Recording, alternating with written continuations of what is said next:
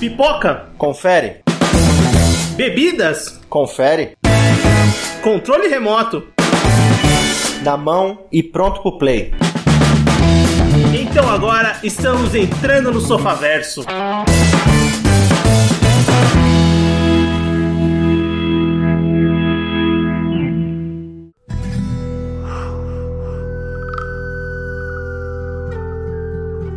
Muito bem, Sofaverso começando. Voltamos para mais um episódio do seu podcast e hoje mais um um bom, um mal e o feio de Natal. E para fazer esse quadro, esse episódio final do ano, né, o nosso último podcast do ano, eu tô com o Everton. Fala pessoal, e Feliz Natal, né? Hoje eu tô com o Anderson. Ah, é semana de Natal, é época de encher o. É, é aquilo lá de peru, né? Enfim, é isso aí. Você pensou duas vezes antes de fazer a piada com o peru É, voltou atrás. porque É tempo de paz, é tempo de amor, mas também é tempo pra muita trecheira, viu? É, e espero que um tempo sem festas esse ano, Não, pelo amor cada- de Deus, né? Festa, Não sim, está no momento. cada um na sua casa, respeitando as recomendações Não, básicas de, de isolamento, sabe? Porque é, a pandemia não tá no finzinho, ao contrário do que muitos podem pensar. Pelo contrário, tá piorando. Aqui a Alemanha vai fechar. A Alemanha, aquele país que vive na farra, na brincadeira, que não faz nada sério, vai fechar. É, sei lá, o, o- mundo tá errado o Brasil tá certo, não sei. Questões complexas, assim como são as questões desses filmes que a gente vai comentar, assim, de muitos, que é difícil entender o que aconteceu. Mas bem, vamos fechar o ano com um bom, um mal e o feio, que é um quadro que eu sei que você, ouvinte, gosta. Nós também gostamos de gravar, então escolhemos um bom, um mal e o feio. Não podia ser um tema diferente, tema natalino, o Natal. O Natal não só é, é parte das nossas vidas, como parte do cinema também, né? Zilhões, um montão de filme. É, todo ano tem filme novo de Natal. A gente é, conhece muitos filmes natalinos na TV, na gloriosa sessão da tarde, né? Sempre nessa, nessa época começa a passar os filmes de Natal, sejam eles bons ou ruins, mas estão lá passando. E grandes clássicos do cinema também se passam no É, Natal, né? todos é o Duro de Matar, né? Mas que a gente não vai Sim. abordar hoje, obviamente. E vários, né? Esse é um bom exemplo que a gente já fez até um BMF com o Duro de Matar lá no Nerd Patriarca. Mas aqui a gente escolheu três filmes é, pra, pra se encaixar aqui no, no, no Bom, o Mal e Feio, né? Esse quadro que você já deve conhecer, onde a gente fala do filme bom, que é um filme que foi bem recebido pela crítica, teve algum um sucesso de bilheteria. No, no caso aqui não tem uma bilheteria, mas tem um sucesso de crítica e, e também de pessoas que assistiram o filme. É, um filme mal, que é um filme que teve um orçamento, teve um elenco, colocaram gente pra fazer um filme bom, mas não deu certo, saiu, o tiro saiu pela culatra. E um filme feio, que é um filme tosco, um filme trecheira, aquele filme que a gente mais gosta, né? Pra falar a verdade. É o filme que a gente mais gosta. E sem mais delongas, vamos, vamos começar é, o nosso bom e mal e feio pelo bom. O bom o nosso filme bom, é, escolhido pra abrir o podcast, é um filme que foi lançado em 2019. É um filme de streaming, é um filme lançado pela Netflix, o original Netflix. É a primeira animação original Netflix. A Netflix, é, obviamente, já produzia seus filmes é, originais, né? Agora tá produzindo mais do que nunca. Essa foi a primeira animação, um longa-metragem de animação produzida pela Netflix, chamado Klaus. É um filme escrito e dirigido pelo espanhol Sérgio Pablos. É, é o primeiro longa dele que ele assina como diretor, mas é um cara que trabalhou na Disney ali, fez grandes produções, né? Principalmente na fase. é, não sei se é um, a gente pode chamar de fase de ouro, mas é, é- é- ele, ele trabalhou naquelas produções como o Corcunda, de Notre Dame, trabalhou em Hércules, na, uma revitalizada, né? Que, que o cinema da Disney teve na época de animação. E ele também é co-criador do meu malvado, meu malvado favorito, né? Que é uma franquia super famosa, né? A ideia do que gerou a franquia é dele. Ele escreveu a, a, a ideia base para todos os filmes que saíram é, consequentemente. Esse filme ele foi lançado no dia 8, no dia 8 de novembro de 2019. Ele teve é, uma estreia em cinemas limitados, né? Que nem a Netflix faz, mas no dia 15 de novembro de 2019 ele, ele teve é, o seu lançamento pelo serviço pro mundo inteiro. O filme foi um, um sucesso de crítica. é, eu acredito que também um sucesso de visualização. Muitos é, assinantes da Netflix, a Netflix divulgou também é, que o filme foi muito bem recebido. É, no ano, em 2019, ele, ele ganhou o Annie Awards, que é tipo um Oscar de animação, ganhou o BAFTA e foi indicado ao Oscar de melhor filme. E era até um dos favoritos pra ganhar, né? Acabou perdendo. Acho que perdeu mais pelo nome do que de fato pelo filme em si. Mas enfim, o Anderson pode falar melhor que ele assistiu o filme que ganhou. Cara, perdeu porque é da Netflix, é do streaming, não é do verdadeiro cinema pra muito. Mas quem foi que ganhou? Toy Story 4. Bem, o filme é to- quase totalmente produzido pela SPA Studios, que é um estúdio que o próprio é, Pablo fundou com a sua esposa, a Marisa Roman, em Madrid. Então, assim que ele saiu da Disney, né, se desligou do trabalho que ele tinha com a Disney e com outros estúdios, ele fundou esse estúdio e conseguiu vender o seu filme pra Netflix e, e lançar é, ele, enfim. A história é basicamente uma releitura da lenda do Papai Noel, né? Que é contada através das experiências do Jasper, que é um carteiro é, que acaba sendo. tem uma vida conturbada, vamos dizer assim. Ele é um cara muito encostado, né? É. Que tem essa, é, uma família rica. É um cara que vive das benesses da, da família rica. Ele acaba virando um carteiro mais por uma punição do que propriamente por um ofício, né? É, ele é tipo como se fosse. É, ele tá fazendo a faculdade, o papai tá pagando, entendeu? É tipo isso, mas ele não quer trabalhar, ele não quer. Ele só quer curtir a vida, mas ele acaba sendo destinado a ir pra uma ilha lá no Círculo Polar para conseguir é, convencer o pai dele de que ele pode ser alguém, né? Pode ser, seguir uma carreira melhor não é só um encostado. Para começar, eu quero saber por que vocês acham ou acharam esse filme um filme bom, o que vocês gostaram do filme. Esse filme, muita gente já tinha me indicado, principalmente pessoal assim do trabalho que tem filho, né? Que, que eles falam que já que assistiram junto, porque por ser uma animação na Netflix é, é de fácil acesso, né? Então, é, eles falam, e todo mundo que. Todos esses meus colegas de trabalho falam, pô, mas foi muito bom. É e não só pra criança, né? Pra todo, pra todo mundo, né? E realmente, ele é um puta filme legal, sabe? É, essa, essa nova roupagem pro mito do Papai Noel é bem legal. E, e você percebe que o cara, que o, o diretor, ele realmente é um cara muito experiente na área, porque ele, ele sabe, ele, ele fez uma obra que é realmente muito bem equilibrada em todos os aspectos, tanto no técnico como na própria história, que é uma aventura muito legal, é bem equilibrada com com os toques de comédia, com os toques até de terror, que eu achei bem interessante. É, de modo geral, realmente, é um, é um filme que, que é, ele, ele, ele é acima da média. Por isso que ele foi escolhido como bom. Um fator importante também é que ele pega uma temática que é muito batida, porque filme de Natal funciona todos funcionam basicamente da mesma forma, mas ele ainda consegue trazer um pouco de originalidade, criar uma coisa um pouco diferente e fazer bom uso de alguns desses clichês que a gente vê em filme de Natal. Se ele fosse simplesmente uma animação para mostrar, olha, para ser bonzinho, tem que ser bonitinho, porque o Papai Noel vai vir, vai te dar presente, etc. Seria só mais um filme na multidão, mas como ele pega essa ideia e aborda ela por um outro lado, de um jeito diferente, isso acaba trazendo uma sensação de frescor para um, pra um setor de filme que tava muito. que é muito batido, porque não tem tem muito o que mudar, porque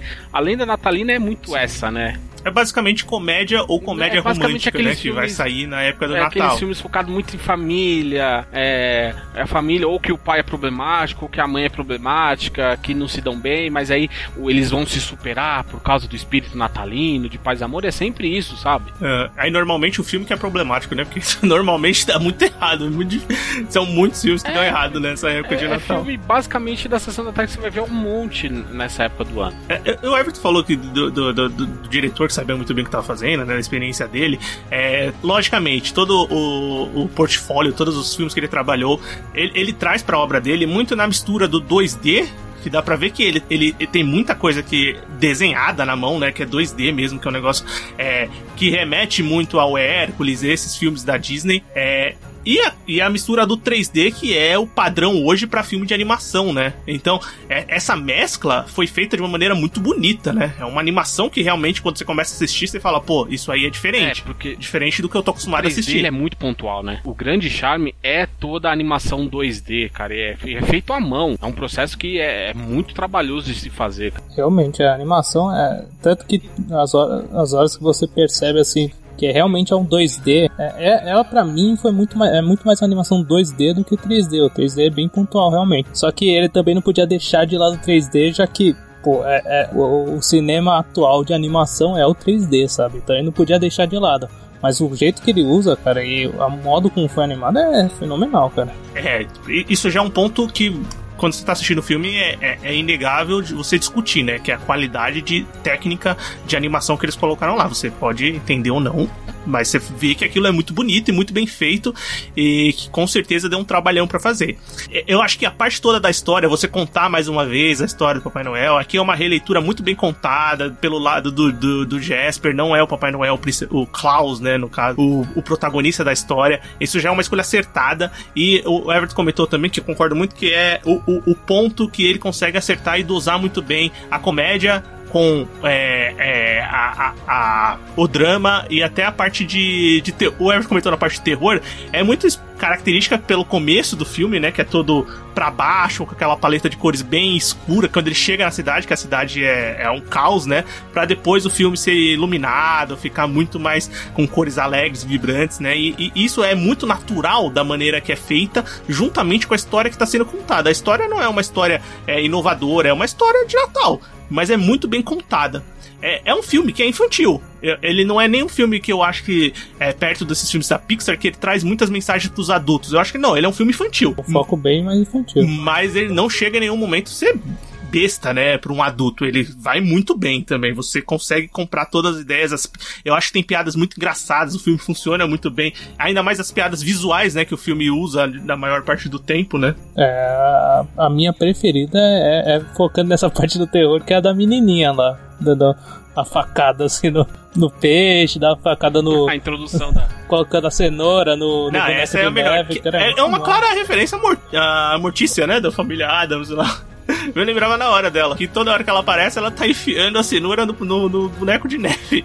E, e, e, obviamente, remete a uma facada pela situação que eles vivem ali, né? É, mas eu só discordo um ponto onde você fala que o filme é, ele é focado no infantil, cara. Eu vou te falar que o filme também tem muita coisa de adulto, principalmente na questão da Alva, que é a, que, que é a personagem vai ser o grande par romântico protagonista, e a questão do, do porque são aprendizados que, pra criança, essa parte passa meio que batida, sabe? Essa coisa de desilusão com a vida, de você ter um sonho e aí você se vê obrigado a fazer outra coisa porque você tá numa situação onde você não consegue sair imediatamente, você tem que batalhar muito para sair, porque para criança é tudo festa, sabe? É aquela coisa, é colorido, é brinquedo, é corrida, é aventura, mas o, o filme pega bem nessa parte também, Sim, os temas mais adultos, tem razão. Né, cara. Mas sem perder ponto principal do filme para mim é que ele é um filme, com tudo isso, mesmo até com toque de terror, ele é um filme leve, cara. É um filme bem gostoso de, de ser assistido. Particularmente, para mim, já é um filme de clássico de Natal, assim, que você pode recomendar todo ano para as pessoas verem. Ah, sim.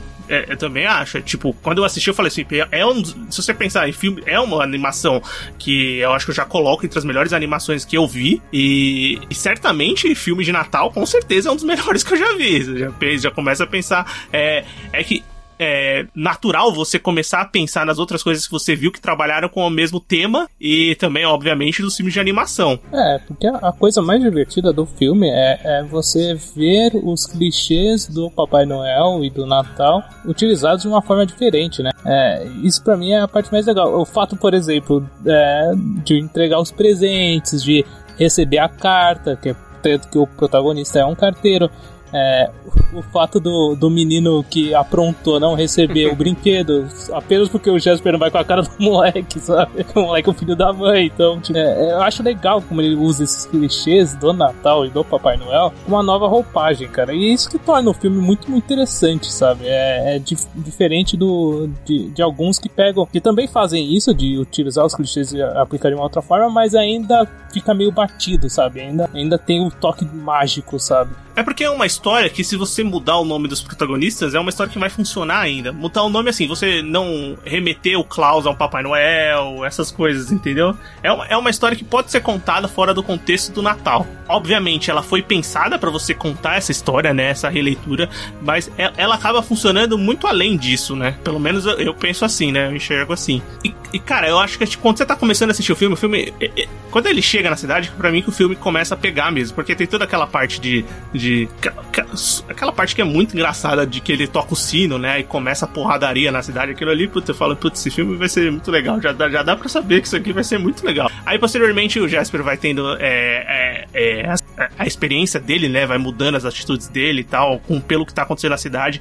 O, o Jasper, assim, falando do Jasper, do protagonista, é, é um protagonista que funciona muito bem para contar a história, né? Ele te, você entende é, aonde ele começa, as motivações que levam ele a, a mudar e chegar até onde ele chegou no final. É, ele também é muito termo vítima do acaso, porque ele faz as ações Primeiro, claro, pensando no bem comum que vai beneficiar ele. Ou seja, é um cara que finge fazer alguma coisa para ser legal, mas que no final acaba sendo legal de verdade. Ele muda a perspectiva dele em relação à, à cidade onde ele tá agora e principalmente a ele mesmo. Que ele, em certo de, em, de, em determinado ponto do filme, ele passa a se confrontar com a ideia se vale a pena ele voltar para a vida anterior dele porque ele tava feliz ali. Se ele largaria tudo aquilo para ter conforto, sabe? Sim. É, e, e uma. E o filme, ele, é, essa questão do. É, dele agir de maneira egoísta e acabar sem querer fazendo certo, é, incentivando que os que os, os o pessoal da cidade lá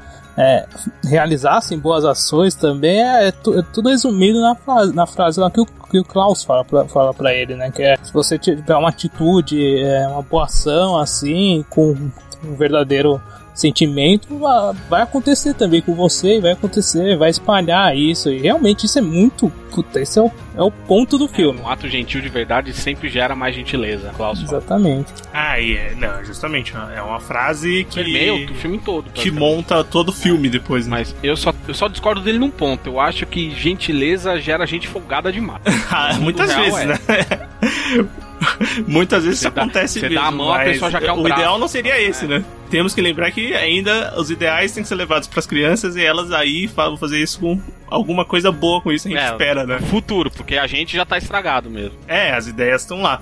E essas ideias que são colocadas são muito boas num contexto geral. Um filme funciona muito bem como comédia, funciona muito bem para aprendizado da criança, para divertir a criança e não só a criança, o adulto também. E tecnicamente é um filme muito, muito bem feito. E não é à toa que ele foi muito comentado na época que ele saiu, né? Ali final de 2019, começo de 2020, e foi é, indicado e recebeu tantos prêmios como ele recebeu. É, o Sérgio Pablo, assim, tem, um, tem uma experiência, mas pro primeiro longa foi um acerto muito grande, um acerto muito grande pra Netflix é, na sua primeira produção original de animação e agora ela tá lançando cada vez mais e a tendência é continuar. É, só um ponto também.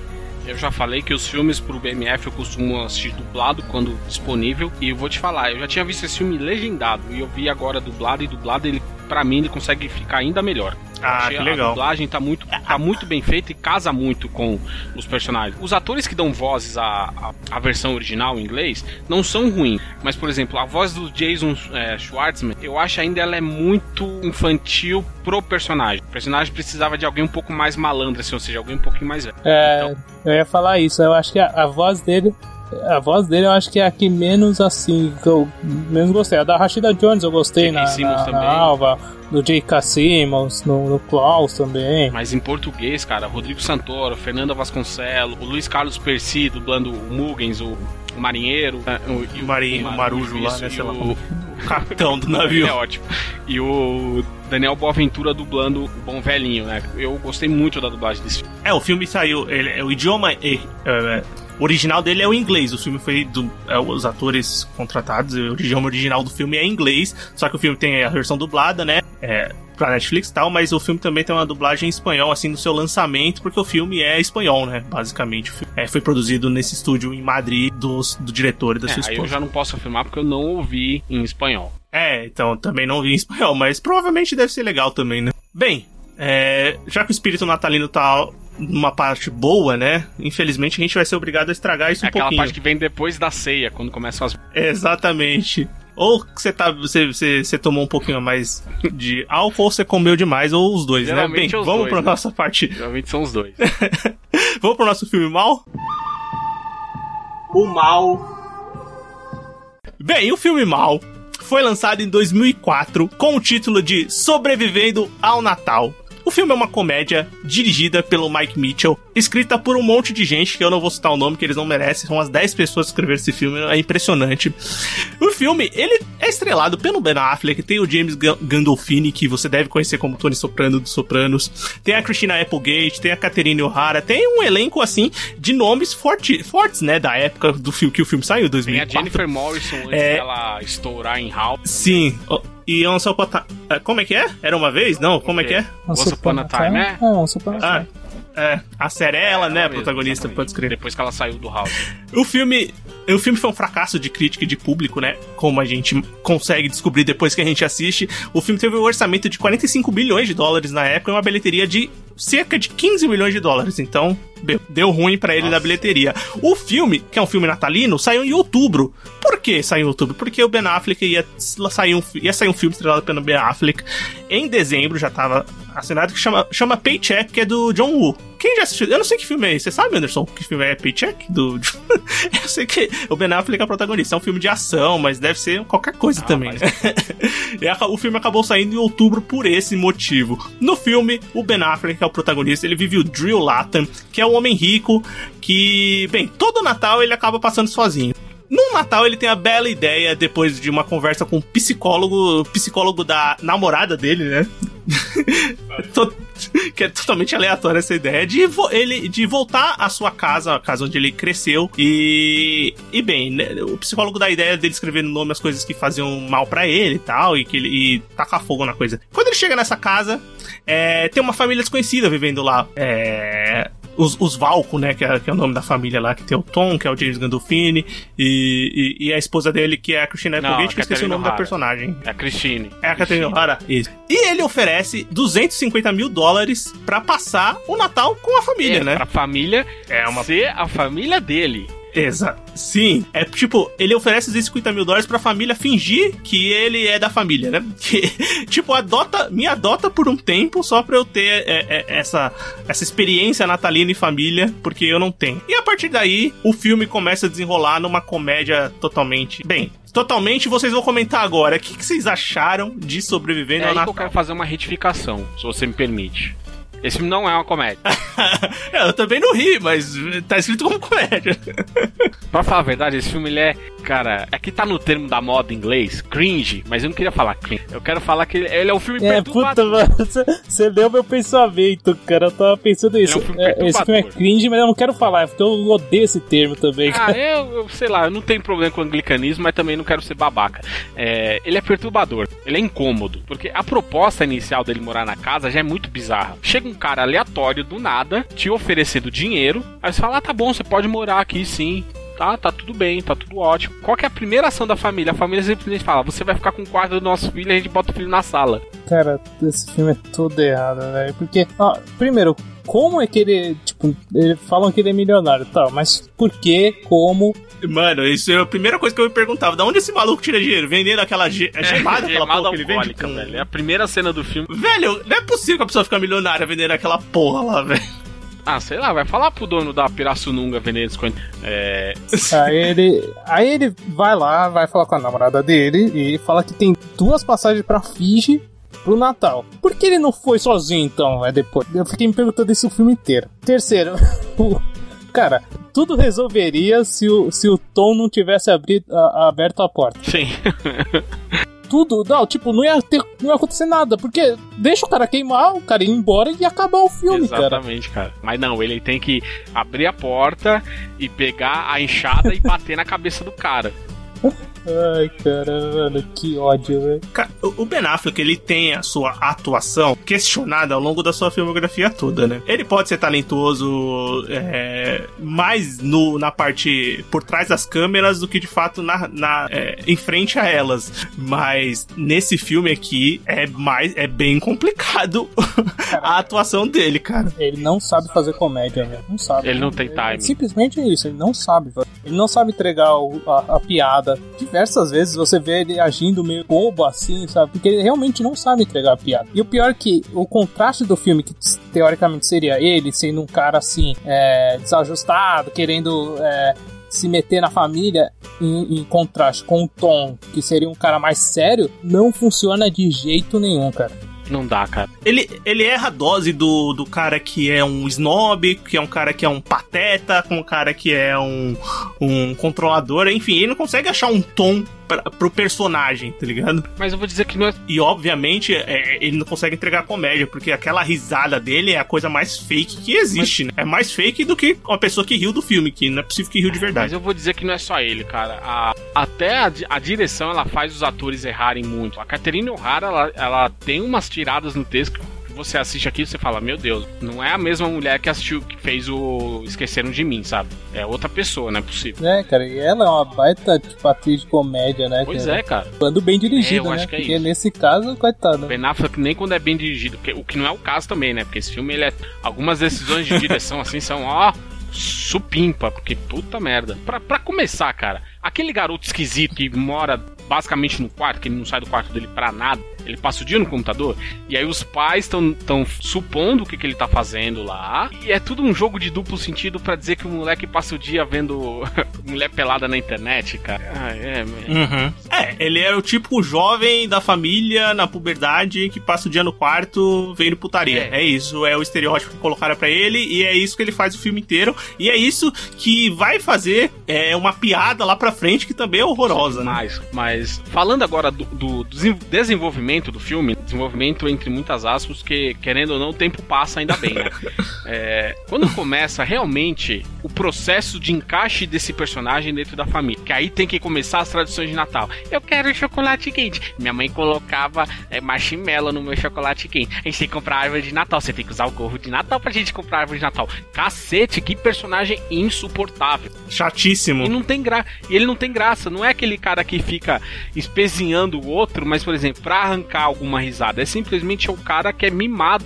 Sim, isso te incomoda, cara. E, e depois, quando introduz a Christina Applegate, né? Que é a filha do casal, do- dos donos da casa, né? Ela, no começo, ela, ela tinha umas tiradas legais que era tipo, que fazia muito é sentido, né? Você sabe filme. que esse cara é um serial killer, né? Um, Ela é tipo o público falando, mano, você não tá vendo que esse maluco é, é, idiota? por um pedaço do filme, ela foi a melhor personagem do filme. Mas depois, cara, eu não entendi como é que ela se interessou por ele. Foi do Mas nada, eu cara. falei, quando ela entrou em cena, eu já pensei comigo, vai rolar alguma coisa entre eles. Ah, não, sim. É, é batidaço, né? Você já. É, quando começa esse tipo de filme, você já sabe mais ou menos o desenrolar da história, né? Não tem, vai ter nenhuma surpresa, ainda mais. é, com, depois você assistir 10 minutos desse filme, aí você tem certeza que não vai ter nenhuma surpresa. Pode ter uma negativa, como a gente teve, de ele ser pior do que a gente imaginou. Eu, pelo menos, tive. Ele é muito pior do que eu imaginei quando eu comecei a assistir.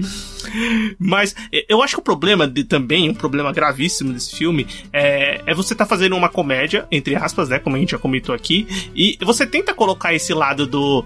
Ah, coitado do, do Drill, que é o personagem do Ben Affleck, ele não tem família, ele não passa o Natal com ninguém, ninguém ama ele de verdade.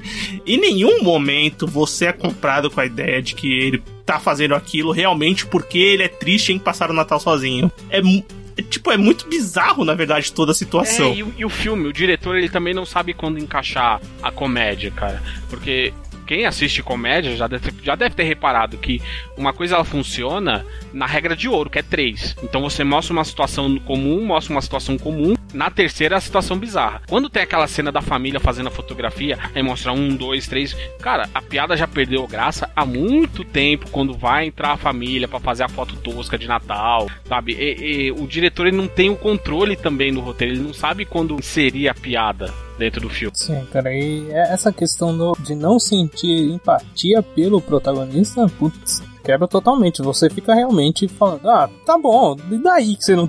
Você fica sozinho no Natal? O problema é seu, você é chato pra caramba, por isso você fica sozinho, né? Não, e empatia pela família como um todo, né? Porque esses filmes de Natal, é, como o Anderson até comentou anteriormente, é, eles, eles visam você trazer algum tipo de, de sentimento positivo em torno da família, né? Porque você estar perto das pessoas que você gosta, de você ter essa família, dessa unidade que a família é. E aqui você não tem empatia e apego por nenhum dos personagens e muito menos por aquela família que, que, que vai passar pela parte de que a família se quebra, que os pais vão se separar ali mais ou menos e depois vão se unir de alguma forma porque eles se gostam de verdade. Mas nada disso funciona. Não, cara, e vamos falar da namorada do Drew, porque é- ela é burra também. Pelo amor de Deus, velho. Tem, já no- numa cena que ela liga pra ele, a pergunta dele é a melhor pergunta de todos os tempos. Ela liga no celular dele e ele pergunta: Como você me achou? Aí ela, ah, eu tentei ligar pra você na sua casa, você não tava ligando celular. Caralho, velho, como, como que vocês são, sabe? Como você é rico sendo burro desse jeito? Cara, não faz, não faz sentido a cena, realmente, sabe? Porque, tá bom, por que ela não ligou o celular antes então, né? Mas é, uma coisa pra mim salva nesse filme e é por muito pouco assim, nada, é quando começa a interação entre a família da namorada dele e a família fake dele. Que aí começa aquela guerrinha de ego idiota. A melhor cena é o pai dela dando esporro em todo mundo, sabe? Falando, você não é ninguém para julgar porque você também faz merda. Pronto, eu falei, beleza, essa cena salvou o filme pra mim.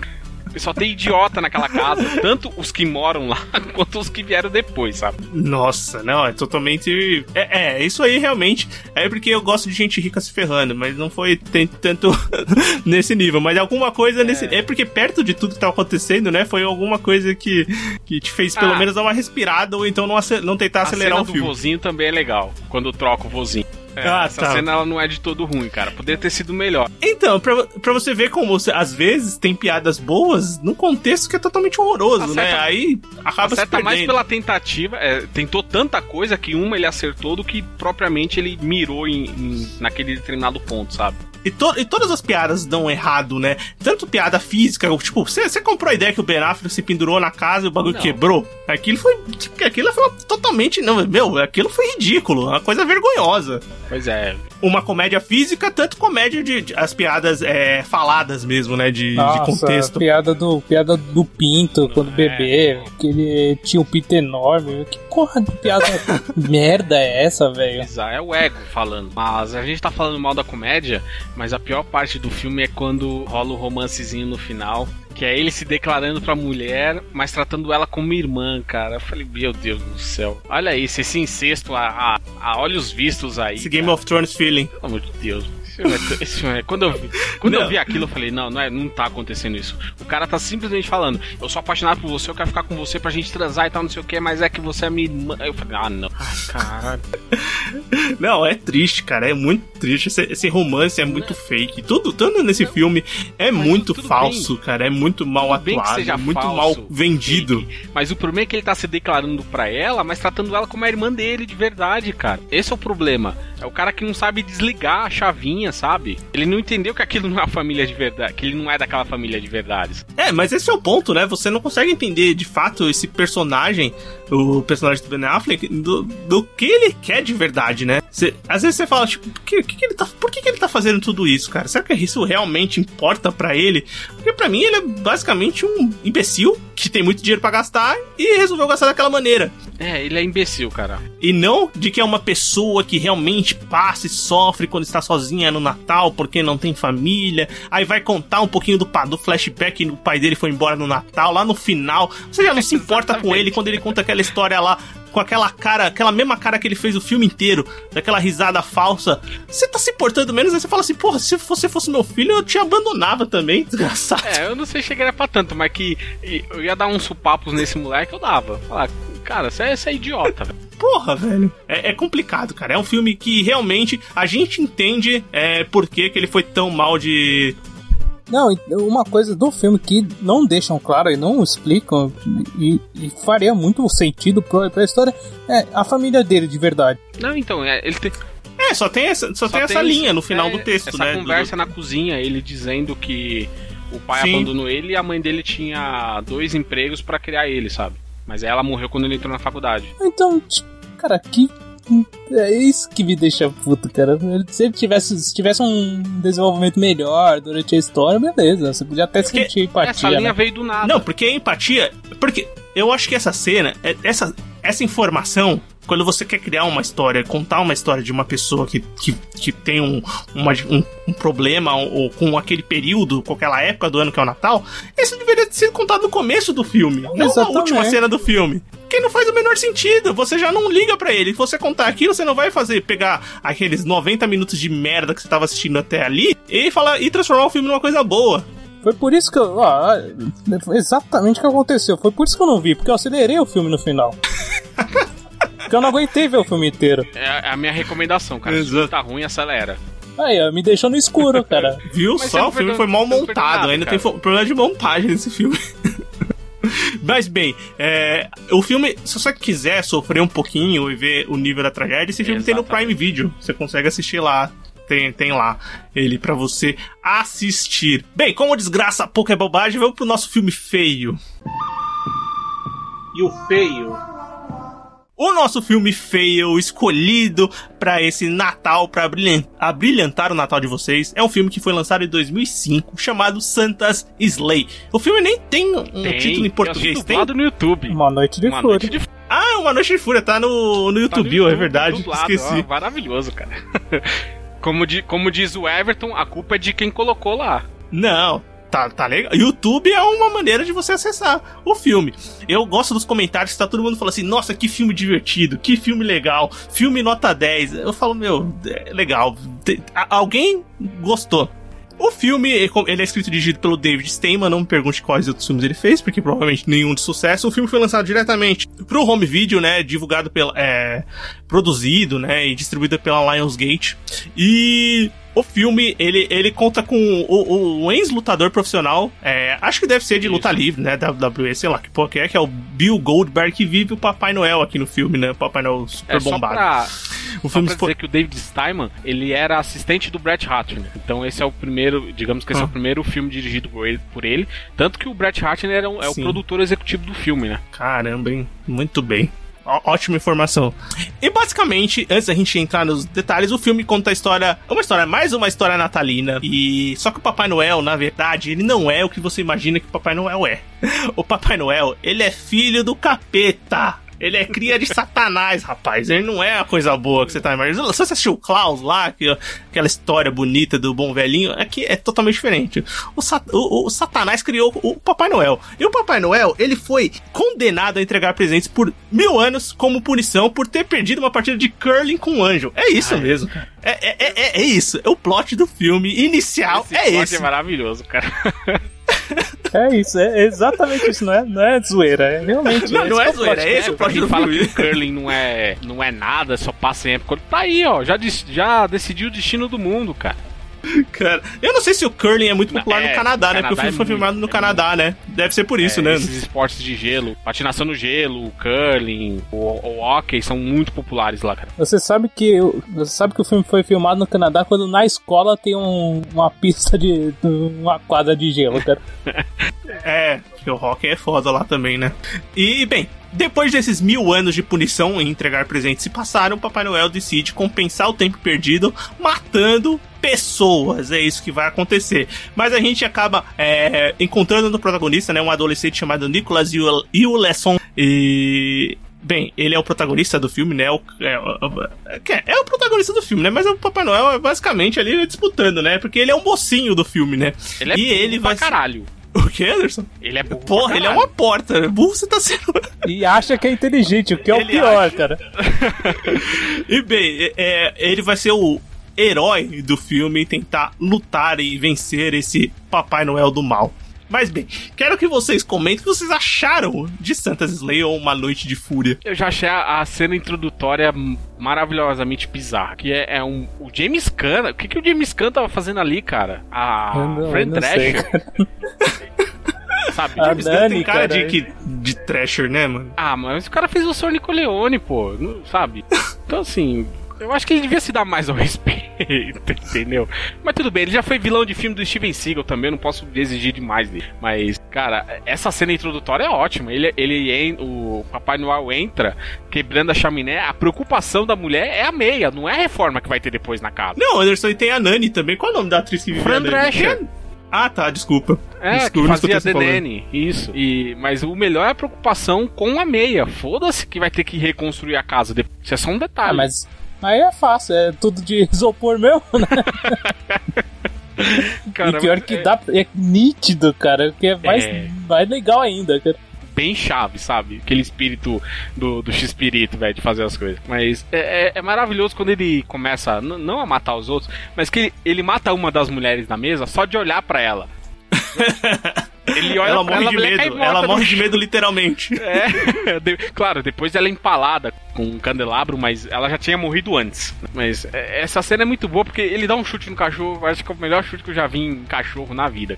Cara, o filme é, é- como vocês falaram, o Everett falou da questão do isopor, isso aí já é um- uma coisa bem nítida e clássica de, filme trash e bem feito, né? É Ele é um filme que ele tem, ele é o, o, o- o filme trash, né? Com uma história surreal, de bizarra e com a produção de baixo orçamento.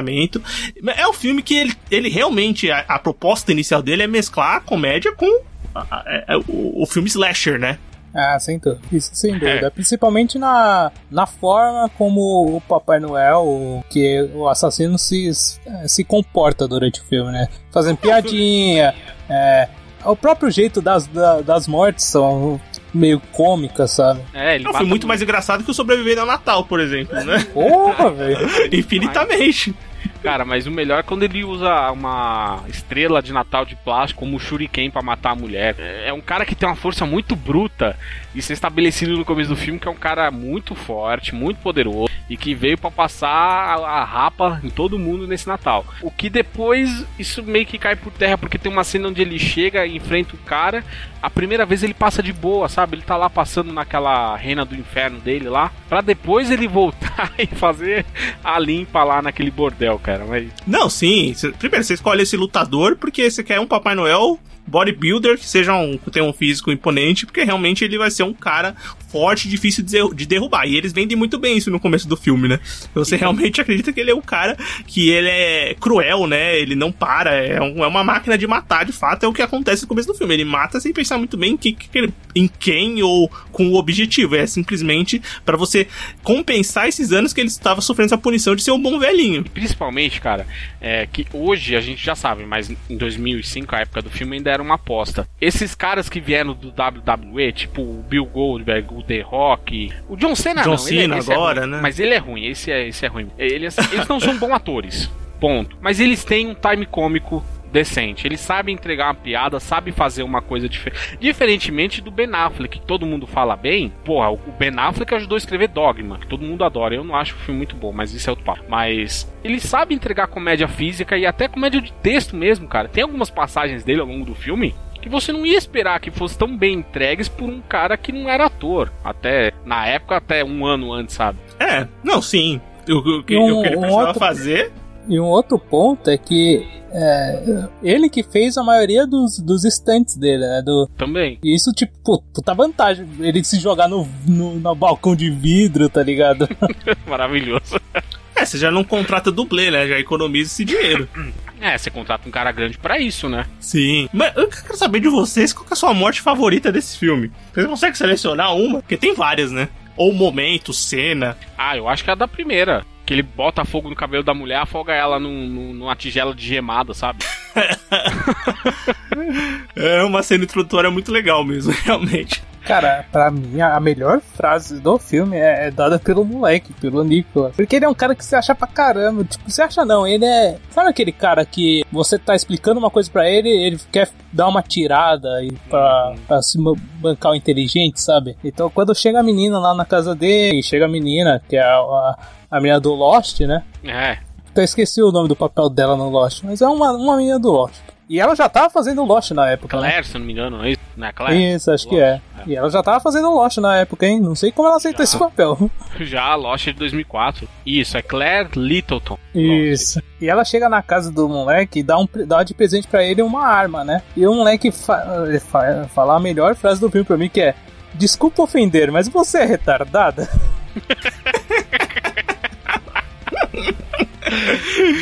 Eu vou levar pra vida essa frase, né? Caramba, velho. Eu, eu, eu- tipo, é uma frase muito simples do filme e eu ri muito, velho. Eu falei, mano, olha o jeito que esse moleque falou, velho. Que desgraçado, velho.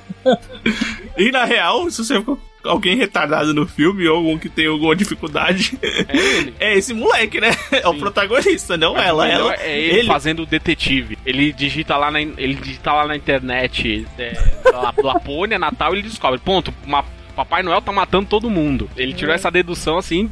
Não, e é muito bom que ele, ele, escreve, ele escreve lá pro cara, não, simulador de do voo do Papai Noel, né?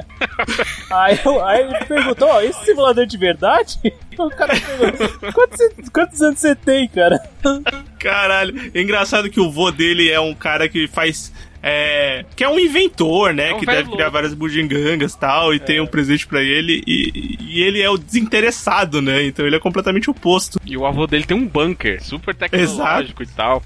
Ele, ele tem os- o livro que conta a história, né? A história do, do, do, do Papai Noel realmente, né? E também é um dos fatores que leva ele a, a- a acreditar que, de fato, é, ele tinha que parar o Papai Noel de alguma forma, né? O Papai Noel era do mal. É, mas quando o velhinho aparece, eu falei, esse é o velhinho que derrotou o Noel lá atrás. Sim. Depois, depois a gente descobre que é isso mesmo. Vai Que é isso mesmo, né? É. Que, que, que. É, Eu não entendi se era ele mesmo ou se ele era, tipo, uma reencarnação da parada. Não, é ele, é ele mesmo. É ele mesmo, né? É. É ele mesmo. Que é bem tosco, né? Porque. Não faz sentido nenhum, né? Se fosse uma reencarnação, até entenderia, mas não O que pra é. mim já era, o que para mim já era uma das cenas mais absurdas do filme, que é o Papai Noel in- invadindo aquela mercearia onde o Nicolas trabalha. Aí ele mata o cara, Uma, uma parede, mercearia judia, né? Diga-se passagem, que o isso, judeu é o isso, dono. Exatamente. Tanto que ele nem liga pro Natal, né?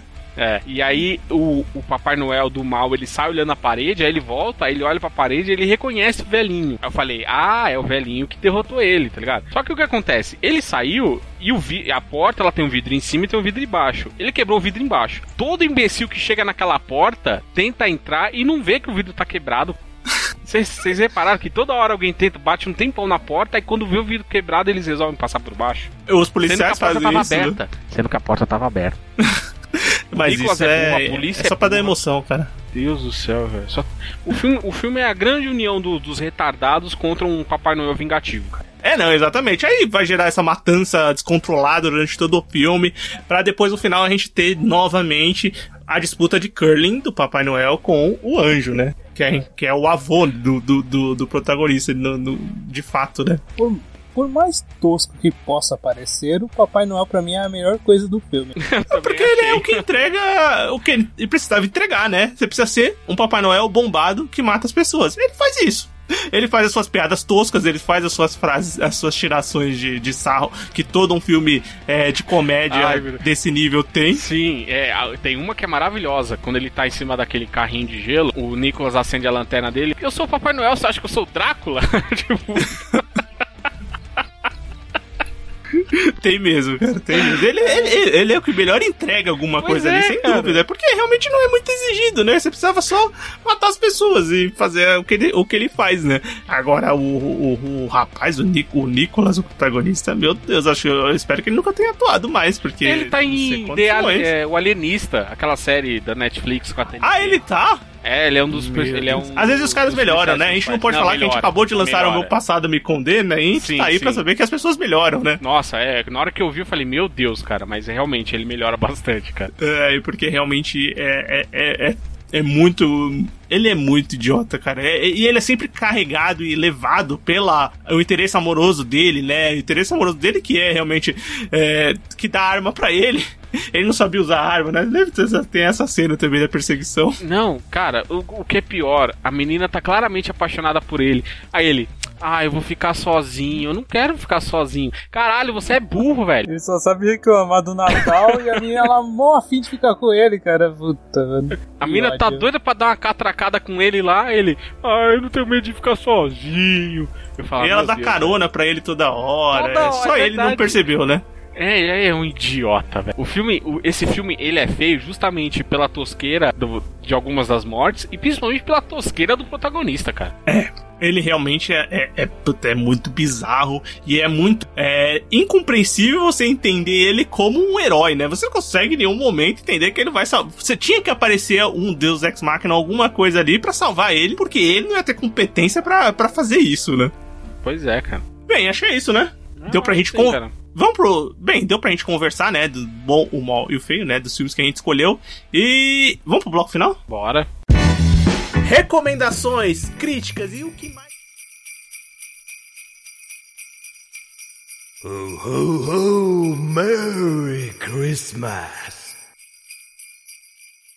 Mas, antes de começar de fato o bloco final, vamos dar um presente de Natal para os nossos ouvintes que acompanharam a gente todo esse ano, né? Esse ano de 2020, esse primeiro ano de Sofaverso. É um presente que talvez seja aquele tal do presente da onça, sabe? Presente de grego que chama, né? Ou presente de grego, né?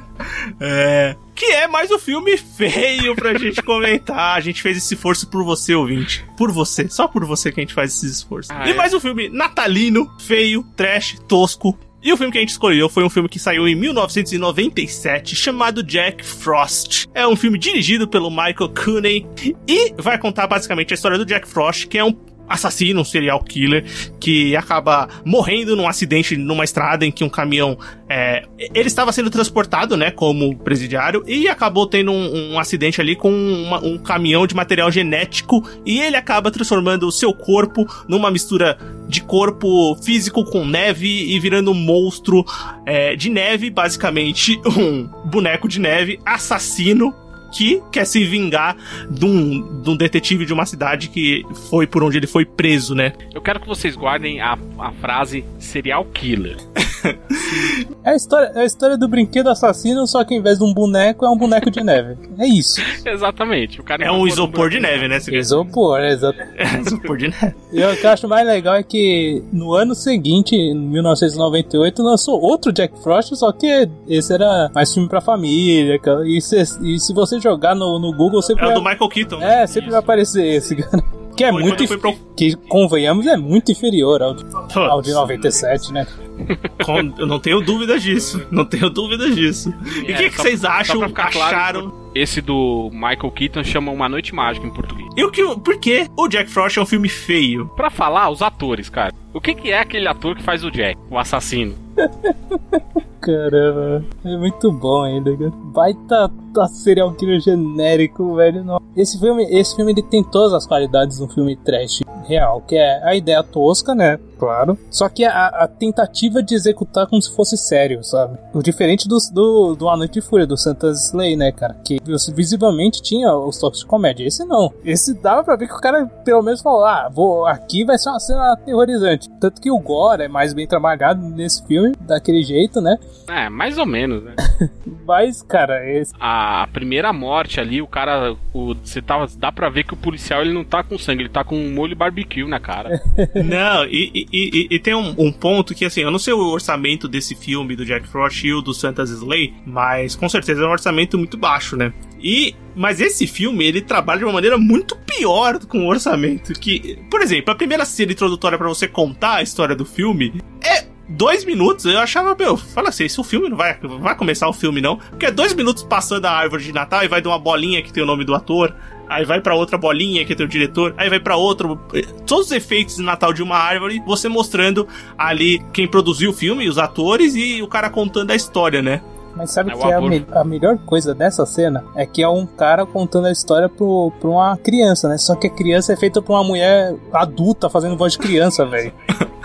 Isso, cara. Só que isso era muito comum. Você pega. Você tem, por exemplo, Conta Comigo, que é, um filme maravilhoso. As vozes das crianças são todos adultos já na época. Sim. Mas era muito É- bem feito. Esse é porque aqui. não transparece. Assim, a gente não tá falando de anime é adulto fazendo voz de criança, né? Mas não parece que parece que é criança mesmo, né? Porque é aquela É, voz bem exatamente. estridente e, e que você já tá acostumado a escutar, né? É, você não nota, né? Mas nesse filme você nota. Isso que é a tosqueira, velho. Exato. Mas o meu comentário é em cima disso que o Everton falou, que é a criança gemendo. Porque a criança não fala, ela fica. Hum, hum, hum. Caralho, velho. Que criança é essa, cara? É. Aí, como não tem nenhuma, nenhuma, nenhum, nenhuma cena visual de fato pra gente ver qualquer coisa ali, é só essa introdução básica. Pra depois começar. Aí eu vou falar, tipo, porque eu falei que tem o mesmo orçamento, mas eles usam muito mais ma- mal, eu acho, aqui. É. Primeiro, o filme vai começar com esse acidente. Esse é, essa batida de carro é uma das piores batidas de carro que eu já vi na minha vida em filme. Porque eles pegam a câmera e começam literalmente a rodar a câmera. Aí roda a câmera de um lado, aí roda a câmera do outro. Aí daqui a pouco mostra os dois carros. Aí os carros se- chocando. É uma coisa tão lenta e tão mal feita que você fala, meu, é- isso aí não vai nem quebrar a lanterna traseira do carro. Mas enfim, você você compra a ideia. E aí a câmera roda de um lado, câmera roda do outro. Aí, pronto, quando mostrou o acidente já aconteceu, foi aquela tragédia, quebrou tudo. Você olha, tá tudo destruído. Fala, meu, eu não tô acreditando que aquilo que aconteceu gerou isso. não tem como, é impossível. Pra depois aí a gente ter de fato a transformação do Jack Frost no monstro lá de, É, a de cena- neve, né? A cena dele derretendo e sendo incorporado pela neve é digna de obra. De efeitos especiais. Maravilhoso.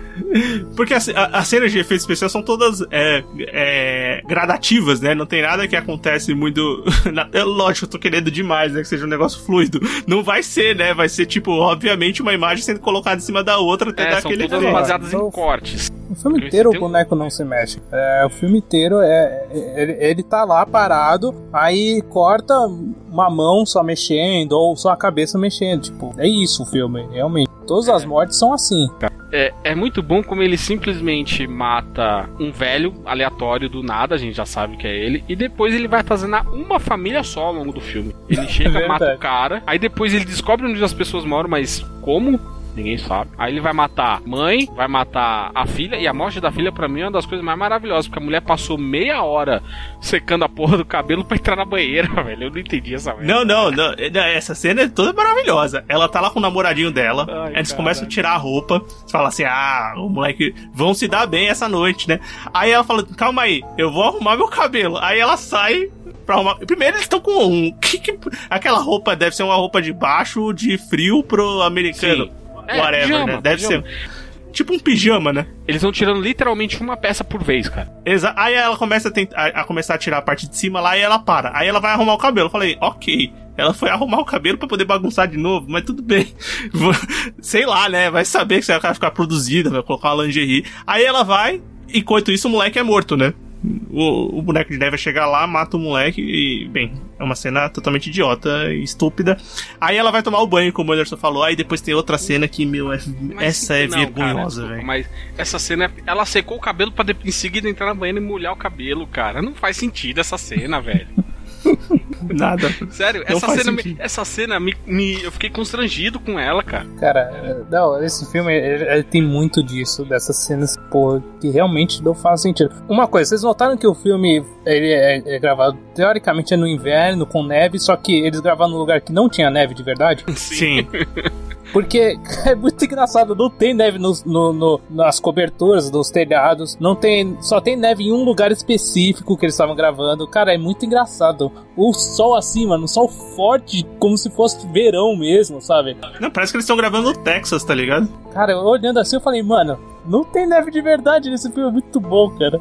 E outra cena que eu acho maravilhosa, levando em consideração essas coisas bizarras que acontecem no filme trash, é o, o, o, o personagem principal é, o- é, o, é o, o xerife da cidade que consegue prendeu pior. o Jack Frost, Que ele consegue ser pior que o cara que faz o Jack com certeza. E, e, e o Jack Frost quer voltar e se vingar dele, né? E o que eu acho engraçado é que o Jack Frost, ele, ele, ele mandava cartas pra ele ameaçando, né? E as cartas eram escritas com, com pedaços de revista, né? Com letras de revista, aquelas cartas anônimas, né? Só que ele assinava a carta. Então por que ele cortava as letras, velho? É, não faz sentido. Ai, cara. Pra que, que a gente vai tentar procurar sentido nisso? Eu olhei assim e falei, mano, por que ele, cort... ele teve o trabalho de cortar as letras se ele assinou depois, velho? E o melhor é que ele não mandava uma cópia, ele mandava várias, porque o xerife ele lê uma cópia na casa dele, a mulher até pergunta: Ah, você pegou esses papéis de novo? Tá tudo amassado. Aí na delegacia tem a mesma carta nova. Zero bala, tá ligado? Caramba, velho, eu acho muito engraçado isso, velho. É, tipo, é aquelas escolhas. Ah, ah serial killer faz isso, né? Vamos colocar aqui. Cara, mas aí E- chega no ponto e o nosso xerife ele chega na delegacia dele, onde não tem neve na delegacia dele, que fique claro. Não. Não tem neve em lugar nenhum na cidade. Não, é mas no dele terreno menos. dele não tem nada. Só tem a decoração Nada. de Natal. E ele vai conversar com a assistente dele e começa uma sequência frenética de cortes que eu tava vendo uma hora de eu passar mal. Sabe quando. A gente já falou aqui quando as pessoas filmaram em dias diferentes a cena? Então, essa cena. Tipo é. Samurai Cop. Tipo Samurai Cop. É, corta pra ele, corta pra mulher, corta pra ele, corta pra mulher. E ela fa- e tem uma hora que ela precisa dar uma informação pra ele, ela não fala, ela escreve num papelzinho e mostra na câmera assim. Eu falei, meu Deus do céu, cara. Cara, e, e os agentes, entre aspas, do FBI que aparecem no filme? Ah, é maravilhoso. coisa, cara. Alguém me explica o que que eles são. Não, é qualquer. Porque a melhor frase do filme é o barbudo lá do FBI. Não, porque ele. esse- é, essas mortes elas estão seguindo um padrão de uma investigação que a gente tá fazendo. Sendo que o Jack Frost matou as pessoas de formas totalmente diferentes ao longo do filme. Ele não repetiu Não, a e- morte uma vez. Quando eles aparecem, né, eles falam assim, nós, nós somos agentes do FBI e, bem, pode deixar que agora o caso é nosso, né? Não se identificam, os caras não têm objetivo, tem porra nenhuma, né? Só tá lá e, e- e- Aí quando vai chegar lá, quase no final do filme, ele fala assim, calma aí, mas vocês não são mesmo agentes do FBI? O que, que vocês são? Eu falo, cara, agora que você tá perguntando isso, desgraçado, velho. Você tinha que ter perguntado isso na hora que o cara entrou na sala. não, o cara não mostrou nada. Porque eles são caras do, da empresa de, da empresa, né? Que. Pelo menos isso que eu entendi, né? Eu esse filme é meio complexo, às vezes eu posso não ter entendido. Eles são caras da empresa de genética, né? Então, essa empresa de genética também, que. Ah, porque desenvolveu um ácido que mistura o material humano pra trazer as pessoas. Porque o sonho de todo homem é viver eternamente. Eu falei, quê? Cara, você tirou isso da onde, velho? Cara, não faz sentido nenhum. O plano Esse- todo não faz sentido nenhum, cara. Não, e as mortes são bizarras, assim, ao longo do filme inteiro, né? Tipo, a gente já comentou algumas aqui, mas tem outras que, que, Não, que a, são. a- a família inteira, a morte da família inteira que, o- que o Anderson comentou, todas são maravilhosas. O primeiro é o do moleque, que é, que é decepado pelo tobogã, tá ligado? Pelo. pelo, pelo Carrinho de rolemã, não é? É, não, é, só que é o de gelo, né? Só que é o de gelo, né? bobsled, Que é né? afiado, né? Aquele negócio. Trenozinho, né? Bobsled, O sei lá. trenó, isso. Sim, sim, isso. Essa era a, para- é a palavra. Que é o moleque decepado. Trenó. Ah, o, o pai, mano, aquela, as mortes do pai pra mim é uma das que eu fico mais conformado, porque é, ele sai assim à noite e tal, e, e o Jack Frost pede um cigarro, né? O boneco de neve. Aí o cara fica meio paranoico, ah, quem tá falando, não sei o que. Só tem o boneco de neve lá e ele fica se perguntando, né, o que é. E o Jack Frost vai lá e, e mata eles. O, o qual, porém, dessa cena pra mim? O pai tá com um machado, né? E o Jack Frost vai lá e tira o machado. O que você espera? O Jack Frost vai matar o cara com machadada, né? Não, cara, ele enfia o cabo do machado na goela do, do cara e mata ele. Por Então, que, velho? E a pergunta é, onde é que foi parar o resto do cabo? Que não atravessou o cara. E por- o cabo tá branco por causa do gelo, né? Assim, eu deduzi isso, mas que não faz sentido, não faz sentido. Cara, não, não, não- por que não. Era muito mais fácil dar uma machadada, caralho. Tipo, mano, Não, mesmo pra ele era escolha do, da, da, da cena, tá ligado? Eu acho que efeito seria mais fácil fazer isso, tá ligado? Pois é, se já arrancou uma cabeça no começo do filme, o que que era arrancar outra, cara? Podia até usar o mesmo, a mesma gravação, tá ligado? Pode ser, mas eu acho que é aque- é aquele caso do, do diretor falando, não, eu quero fazer tudo diferente, eu quero fazer novidades. E fez essa merda aí. Mas agora, mas a morte da mãe é melhor. É a cena mais bizarra do filme pra mim é essa, cara. Que é o, o Jack Frost dá um combo nela, né? É, ele com certeza é, é a morte que gastou mais orçamento do filme, eu acho. É, talvez. tudo- o- a maior parte do orçamento foi gasto naquela fiação de Natal ali. Porque você viu o tanto de fio que ele enrolou nela. Sim, aquela árvore de mega árvore de Natal, né? Mas o melhor é que ele enrola o fio nela e o fio tá solto. Não, só, só pra explicar, ela, ele enrola ela com, com o negócio, com as luzinhas de Natal, enforca, bate a cabeça dela nas bolinhas de Natal, crucifica ela na árvore. É isso que acontece, né? Maravilhoso. É, bem sádico. Bem, bem do mal mesmo, Jack Frost. Meu Deus do céu. A mãe que não tem luto pelo filho, né? O filho morreu um dia antes, no outro dia ela tá, tipo, 100%, né? Pelo menos. Ou ela tem de um- beber, uma forma cara. de luto dif- diferente, né? Ela só quer saber de encher a cara. É, exatamente. Mas Bem, também, a gente tem que pode falar falar, também do que, que é aquele plano final pra derrotar É. o nosso boneco de neve. Isso que eu ia falar. Pode falar. O, o plano de Natal deles é fazer uma gambiarra elétrica pra ligar um monte de secador, que aquilo teria derrubado a luz da cidade inteira. Porra, eles não tem nem. Eles só tem uma extensão na cidade, cara. Colocaram tudo no adaptador só e Não. mandaram bala. O Everton já viu isso em obra. Isso, de- isso cara, não tem, ca- não tem carga elétrica que segure aquilo. Na hora que você liga aquilo, o disjuntor cai na hora. Aí Ia beleza. pegar fogo no ato. Que pegasse fogo, o fogo era mais eficiente do que um bando de idiota com secador na mão, cara. Não, e o padre que faz o, o, o sinal da cruz com o secador? Eu falo, cara, é muito surreal isso, velho. Ai, meu É Deus, muito filme. bom, cara. Não, isso porque já tinham feito o plano do, da delegacia de jogar é, SBP, tá ligado? Na delegacia inteira e, e dar um tiro pra botar fogo no boneco, cara. Só que o boneco, como dito, é imortal, né? Não, sim, ele consegue, é, como eles falam, ele consegue é, se reestruturar, né? Mudar a sua fase, né? De, de- Qualquer de- coisa genérica, velho. É, fase líquida e ele passa pra fase sólida. Qualquer Whatever, né? Tipo, Qualquer, dessas qualquer coisas coisa. genérica pra preencher roteiro. E a resolução do filme, de fato, é, é pelo filho, né, deles, que coloca anticongelante na aveia. Agora eu quero saber o que que esse moleque colocou anticongelante na aveia. Não, mas o melhor é o nome, Antifrost. É, exatamente. Cara, é pra- é muito boa essa cena, velho. O, o pai pergunta: Não, o que você colocou? O que você colocou na, na veia? Aí, Mãe, cara, eu coloquei anticongelante pra você não ficar gripado. E o pai, pô, obrigado, filhão. que bom, cara. Cara, Pra aquela veia, aquela veia, sei gripado, lá, era do inferno, cara. Ai, cara. Mas foi tudo pensado. No É, começo, o, então. moleque, o moleque fazia aquelas merdas, aqueles biscoitos lá, porque não tinha um anticongelante. Aí depois falou assim: vou aprimorar meus dotes culinários colocando anticongelante. Serviu pra matar o vilão. Então, esse moleque precisa desistir da cozinha. Cozinha não é pra ele. Mas mais importante é que o nosso protagonista ele se ferra ao longo do filme, é queimado, derretido, nunca sai sangue, só nessa cena do da da aveia modificada do mal aí que daqui a pouco ele começa a sangrar do nada e vira parece um aquele sorvete napolitano derretido. Aham. E, e ai, caralho, e, e aquele negócio E é- quando a gente fala derretido, entendam como amassado, porque não tem nada que derrete nesse filme. O boneco de isopor, ele só é amassado e pintado de outra cor durante o filme inteiro. Sim, foi isso que eu quis Não dizer. tem nenhuma. ce- Não tem. Não... Pra você ter uma, uma ideia, ouvinte, não tem gelo no filme. A gente tá falando que não tem gelo de fato, não tem, não tem neve, não é uma cidade. Mas não tem um, não tem um gelo que, que, que seja minimamente aceitável de você entender que aquilo é gelo. Tanto que Que aquilo é neve, né? Eles atacam ele em duas formas, né? Na forma física, eles dão um tiro no bonecão, né? Eu não sei nem se eles chegam a dar tiro, eu acho que dão. E, e, brilhantemente o agente do FBI dá tiro numa poça d'água. Isso também acontece no filme. Ninguém pensou em dar um choque, tacar um- uma Pois rede, é, né? um, uma rede elétrica quando ele tá na forma aquosa, né? Tipo, ninguém pensou nisso, mas tudo bem. Eles encontraram a resolução no final, mas Eles Jack têm um Frost cientista é um... que não pensa em nada, cara. Não, cientista. A gente esse- tem o, o- E esse ator o- que faz o cientista também, ele só faz esses papéis genéricos, velho. Ele é genérico de série, genérico de filme, esse cara é zoado. Não, tem gente que, que. atores e atrizes que.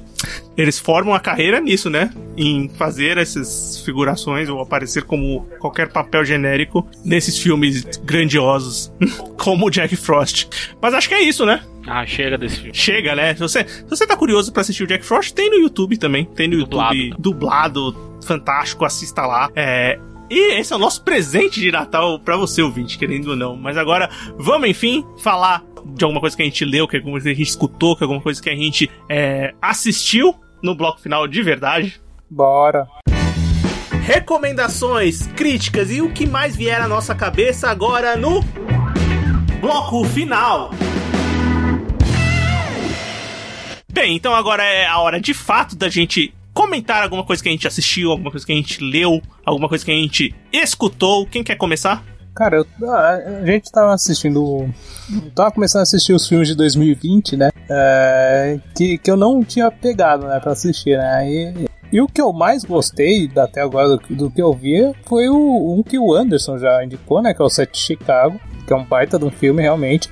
Filmaço mesmo, assisti também. Muito bom. Mas outro. Parabéns, Anderson. Mas um outro filme que eu vou indicar é, é o Destacamento Blood. Eu achei, eu achei um, um filme bem legal. Eu não achei tão bom quanto o, o, o Infiltrado na, na Clã. Infiltrado na Clã eu achei bem melhor, na verdade. Mas é um filme bem legal também, o Destacamento Blood. E ele, ele, ele é- a direção do, do Spike Lee é bem, bem interessante nesse filme, sabe? A, a maneira como ele ele faz o contraste entre o, o atual e como se ele estivesse na guerra do Vietnã. É, os aspectos históricos são, são bem legais, cara. Esse tá na minha lista, eu tenho que ver. Anderson, Cara, Minha dica também tá na Netflix, que é aquela série Filmes que Marcam Época, só que especificamente a de Natal que saiu agora em dezembro, composta de dois episódios, analisando dois filmes natalinos. Um é o Duende de Nova York, que o Everton adora, do Will Ferrell, Meu Deus. nossa. mas que ele não é um filme reconhecidamente que as pessoas gostam. Mas eu, eu quero dar um foco especial no outro filme, que é O Estranho Mundo de Jack, que pra mim é um dos melhores filmes que eu já vi na vida, um dos filmes que eu, que eu mais gosto. É, tem toda aquela coisa do Tim Burton, apesar de não ter sido dirigido por ele, porque ele estava ocupado fazendo o filme do Batman. Mas é um, é um clássico da animação e que conta a história do Jack O'Lantern, que é o rei do Halloween, que resolveu que quer ser o rei do Natal também, quer roubar o Natal pra ele. E aí vai contando as aventuras dele e pra mim é um marco do stop motion, um filme sensacional até hoje. É daqueles filmes que, apesar de ser um filme de Natal propriamente dito, você pode assistir ele em qualquer época do ano, não tem restrição enquanto a isso, cara. E, é- e, assim, fazendo um, um- puxando pro cast que a gente acabou. Que você, ouvinte, acabou de escutar, né? Que a gente gravou. Que o Klaus, o começo, ele, ele lembra um pouco, né? A, a estética visual, assim, tipo do, do- da ambientação dark do. Comecinho sim, lembra um pouco. É, eu acho que é tipo, tem um- é- ele pega um pouco daquela ideia pra fazer aquela. A, a ambientação da cidade no começo, quando ele chega. Quando É ele chega, isso, né? O cara. Jasper. Bem isso mesmo. E a minha contraindicação é o último filme do Nolan, o Tenet. Que, meu Deus do céu, são duas horas e 40 de uma bobajada. Meu, eu assisti metade e assim. Dá sono, é chato. Um filme que não empolga. É um filme. Ele é. Bem, é, em algum momento a gente vai conversar sobre isso em algum momento, mas é, eu assim. é, até a gravação do podcast, assisti metade do filme. Eu vou terminar de assistir o filme. E, meu, ele é bem bagunçado. Eu vou dizer assim. Ele é bem bagunçado. É, ele é um filme Ele não é um bagunçado bom, ele é um bagunçado bagunçado. Não é um bagunçado tipo Inception, por exemplo, ou Interstellar, que funciona. Aqui é, é um filme muito pretencioso, muito bom. Na parte técnica, realmente. É caralho, os que aparecem Pra caralho, sensato, maravilhoso.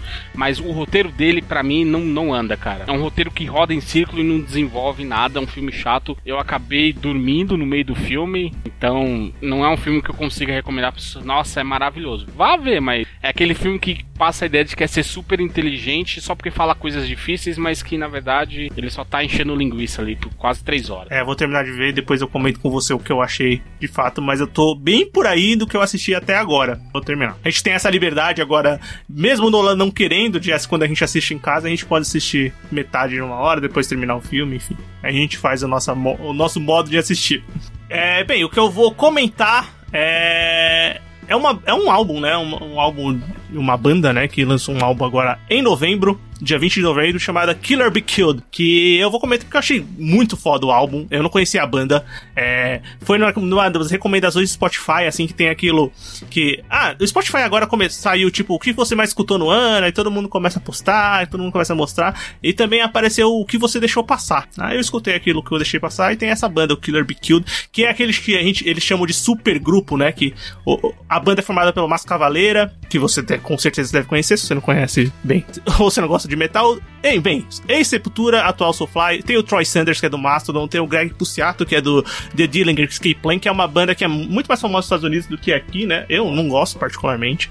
É, e o Ben Kohler, que é um cara que tocava no The Mars Volta. Eles lançaram esse ano, dia 20 de novembro, um álbum chamado Reluctant Hero. É, é o segundo álbum da banda, eles já tinham lançado um álbum é, alguns anos atrás. E o, o álbum saiu pela Nuclear Bash e tal. E eu fui escutar o CD, eu não conhecia a banda, eu tinha escutado só uma música no, no- nessa pré-lista do Spotify. E depois fui escutar o CD inteiro. E eu achei o CD, assim, muito bom, cara. Eu gostei bastante é, do- do- da, da mistura de som que eles colocam. Tem muito heavy metal. Acho que, part- particularmente, cada membro da banda você consegue escutar alguma coisa ali.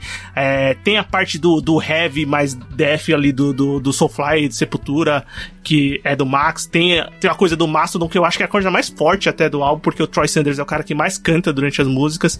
É, e é vocalista do Mastodon, vocalista e baixista do Mastodon, e eu também aqui na banda. E tem uma coisa do, do Dylan Escape Plan, que é uma banda que, como eles chamam de Mathematic rock, alguma coisa assim, né, Everton? Que é uma coisa É. muito misturada, assim, é uma bagunça. É quebra E de o- tempo, são uns tempos diferentes, tá ligado? Assim. Sim, e tem, e tem disso aqui. Só que como ele quebra o tempo misturando com os outros estilos, tipo um heavy mais é, tradicional, até um metal mais moderno do Mastodon, aqui funciona muito bem. Ele consegue fazer muitos estilos é, dentro de uma música, mas de uma maneira que fique mais. é, aceitável, que você consegue escutar melhor e, e- e aquilo é, pelo menos me agrada mais do que simplesmente uma coisa bagunçada sem sentido. Eu gostei muito do CD, eu acho que vale a pena conferir pra quem gosta das bandas que eu citei aí e, e para quem gosta de heavy metal em geral, eu acho um CD que vai- funciona muito bem e me agradou bastante. Uma boa surpresa de final do ano. Melhor que Jack Frost. Dúvida. Com certeza. Eu Se fosse trilha sonora já Jack posso Frost, ia ser é melhor. Se fosse trilha sonora do Jack Frost, eu acho que também ficaria bom. Que trilha sonora? O filme tem uma música só.